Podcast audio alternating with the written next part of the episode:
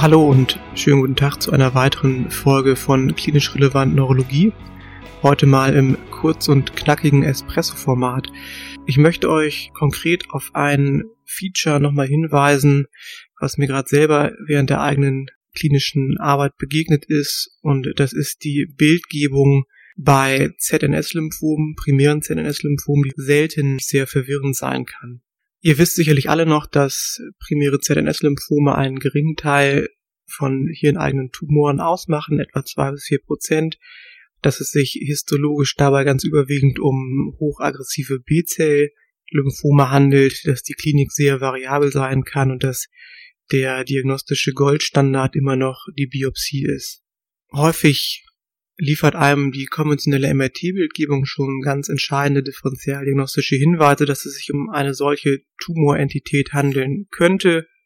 Denn ZNS-Lymphome liegen ganz häufig periventrikulär oder im Bereich der tiefen Kerngebiete und zeigen ein relativ charakteristisches Signalverhalten im MRT. Das ist zum einen ein abgeschwächtes T2-Signal, das ist häufig auch eine Restriktion in den diffusionsgewichtigsten Sequenzen und ganz, ganz typisch ist eine kräftige, gleichmäßige Kontrastmittelaufnahme, die allerdings unter Umständen auch mal ringförmig ausgeprägt sein kann oder nur ringförmig ausgeprägt sein kann. Das ist zum Beispiel bei immunkompromittierten Patienten der Fall.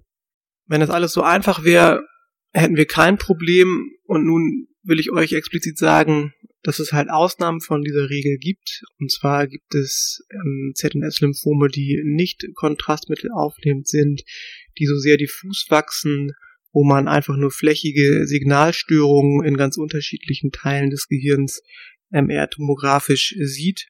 Und äh, diese Konstellation stellt einen vor differentialdiagnostische Probleme. Man kann möglicherweise mit Hilfe ähm, nuklearmedizinischer Verfahren weiterkommen. Die MR-Spektroskopie kann hilfreich sein. Man kann versuchen, aus dem Liquor verschiedene Chemokine und Zytokine zu bestimmen. Konkret denke ich da an CXCL13, was man ja auch aus der Diagnostik der akuten Neuroborreliose kennt, und Interleukin 10 wobei die Bestimmung der Kombination beider Laborparameter mit einer relativ guten Sensitivität und Spezifität einem Hinweise auf ein solch malignes Vorgehen liefert, sofern die Liquorzytologie einem nicht schon maligne Zellen angezeigt hat. Die Abgrenzung von solch atypischen bildmorphologischen Befunden geht dann natürlich über sonstige hirneigene Tumore, über entzündliche ZNS-Erkrankungen, granulomatöse Z-Erkrankungen, vielleicht auch Metastasen anderer Tumoren.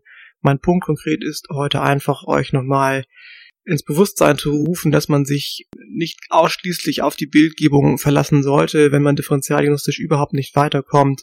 Durchaus mal an ein ZNS-Lymphom denken und wenn irgendes geht, die Biopsie zur Diagnosesicherung anstreben. Das war's für heute, ganz kurz und knapp.